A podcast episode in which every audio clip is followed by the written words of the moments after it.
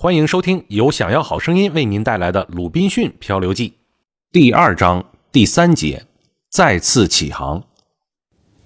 我被命运驱使，盲从的听从了自己的妄想，而把理智丢之九霄云外。于是，我把船只装备好，把货也装好，同伴们也按照合同把我委托的事情安排妥当。我于一六五九年九月一日上了船。这是一个不吉利的日子。八年前，我违抗父母的严命，不顾自己的利益，从赫尔上船离家，也正是九月一日。我们的船载重一百二十吨，装备有六门炮。除了船长、他的小佣人和我自己外，另外还有十四个人。船上没有什么大件的货物，只是一些适合与黑人交易的小玩意儿，像假珠子啦、玻璃器皿啦。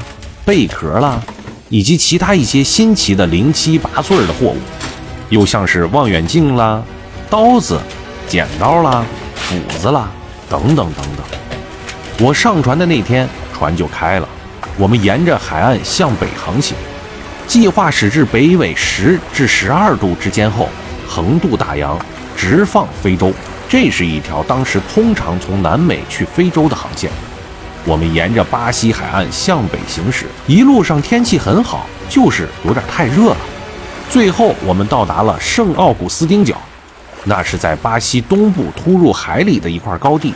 过了圣奥古斯丁角，我们就离开海岸，向大海中驶去，航向东北偏北，似乎要驶向费尔南多·德诺罗尼亚岛，再越过那些岛屿向西开去。我们沿着这条航线航行，大约十二天之后。就穿过了赤道。根据我们最后一次观测，我们已经到了北纬七度二十二分的地方。不料，这个时候我们突然遭遇了一股强烈飓风的袭击。这股飓风开始从东南刮过来，接着转向西北，最后刮起了强劲的东北风。猛烈的大风连刮了十二天，使我们一筹莫展。只能让船随波逐流，听任命运和狂风的摆布。不必说，在这十二天中，我每天都担心被大浪吞没，船上的其他人也没有一个人指望能够活命。在这危机的情况下，风暴已使我们惊恐万分。而这个时候，船上一个人又患了热带病死去了，还有一个人和那个小佣人被大浪卷到了海里去了。到了第二十二天。风浪稍微平息了一些，船长尽其所能地进行了观察，发现我们的船已经刮到了北纬十一度左右的地方，但在圣奥古斯丁角以西二十二经度。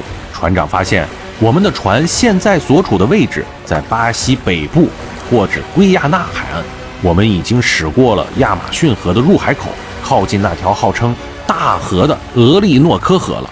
于是，船长与我商量航行的线路。他主张把船开回巴西海岸，因为船已经渗漏得很厉害了，而且损坏严重。我竭力反对驶回巴西。我和他一起查看了美洲沿岸的航海图，最后得到的结论是：除非我们驶到了加勒比群岛，否则就找不到有人烟的地方可以求援。因此，我们决定向巴尔巴多群岛驶去。据我们估计。只要我们能够避开墨西哥湾的逆流，在大海里航行，就可以在半个月之内到达。在那儿，如果我们不能把船修一下，补充食物和人员，我们就不可能到达非洲海岸。计划一定，我们便改变了航向，向西北偏西方向驶去，希望能够到达一个英属的海岛。在那儿，我们希望能够获得救援，但航行的方向却不由我们自己决定。在北纬十二度十八分的地方，我们又遇到了第二阵风暴，风势与前一次同样凶猛，把我们的船向西刮去，最后把我们刮出当时正常的贸易航线，远离人类文明的地区。在这种情况下，即使我们侥幸不葬身大海，也会给野人吃掉。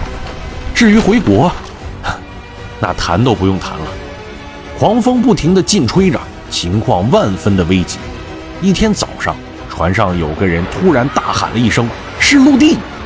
我们刚想跑出舱外去看看我们究竟到了什么地方，船却突然搁浅在了一片沙滩上，动弹不得了。滔天大浪不断地冲进船里，我们都感到已经死到临头了。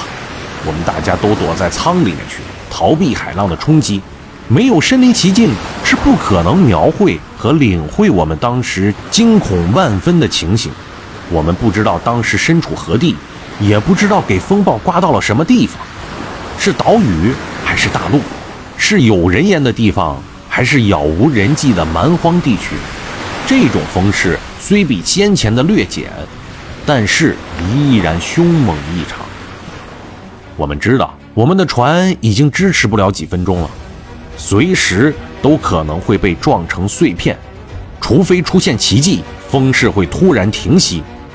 总之，我们大家坐在一起，面面相觑。时刻等待着死亡的来临，准备去往另一个世界，因为在这个世界上，我们已无能为力了。这个时候，船没有像我们所担心的那样被撞得粉碎，同时风势也渐渐地减弱了，使我们所有人都稍感安慰。